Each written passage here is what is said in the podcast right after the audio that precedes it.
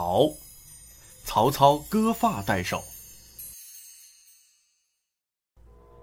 东汉末年，由于多年的战乱，中原一带田地荒芜。曹操看到后，下令让军队的士兵和老百姓共同开垦荒地。很快，大片的土地上种满了庄稼。可是，有些士兵不懂得爱护庄稼，常在庄稼地里操练追逐，刚刚发芽的小麦谷子就这样被踩死了。曹操知道后很生气。他下了一道极其严厉的命令：全军将士一律不得践踏庄稼，违令者斩。将士们都知道曹操一向军令如山，令出必行，绝不姑息宽容，所以他们都很小心谨慎，唯恐犯了军纪。有一次，曹操率领士兵去打仗，当时正值小麦即将成熟的季节。曹操骑在马上，望着一望无际的金黄色的麦田，心里十分高兴。突然，路旁的草丛里窜出几只野鸡，从曹操的马头上飞过。曹操的马没有防备，被这突如其来的状况吓着了。他嘶叫着狂奔起来，跑进了附近的麦子地。曹操使出浑身解数，终于让马停了下来。可地里的麦子已经被踩倒了一大片。看到眼前的情景，曹操把执法官叫来，态度十分认真地对他说：“今天我的马踩坏了麦田里的庄稼，违反了军纪，请你按照军法给我治罪吧。”听了曹操的话，执法官犯了难。按照曹操自己制定的军纪，毁坏了庄稼是要治死罪的。可是曹操是主帅呀，怎么能治他死罪呢？执法官解释说：“丞相，您的马是受到惊吓才冲进麦田的，并不是您有意踩坏庄稼的。我看还是免了吧。军令如山，如果大家违反了军纪，都去找一些理由来免于处罚，那军令不就成为一纸空文了吗？军纪人人都得遵守，我怎么能例外呢？”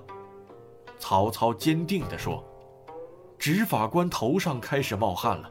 他想了想，说：‘丞相，您是全军的主帅，如果按军令从事，那谁来指挥打仗呢？再说，朝廷不能没有丞相您呐，老百姓也不能没有您呐。’众将士听后也纷纷上前哀求，请曹操不要如此处罚自己。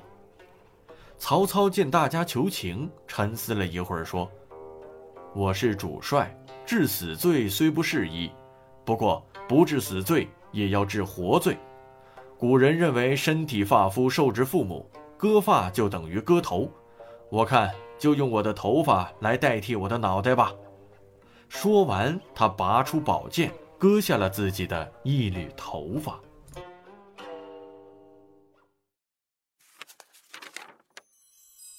曹姓起源。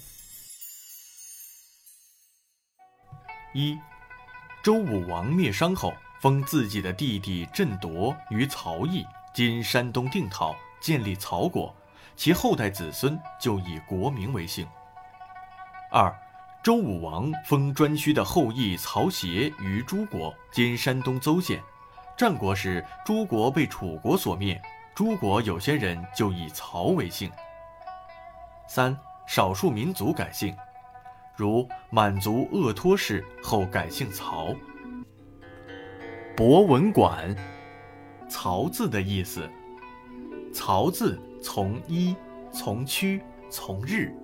日指每日每天，区指乡村劳动力因战争、瘟疫等大量死亡，人地关系解体，需要补充劳动力，重新寄口授田。一指维持。一区日联合起来，表示为维持人口大量死亡地区的社会稳定而提供的粮食，本意为救济粮、粮草、饲料，转译为吃粮之人，再转译为平常事物。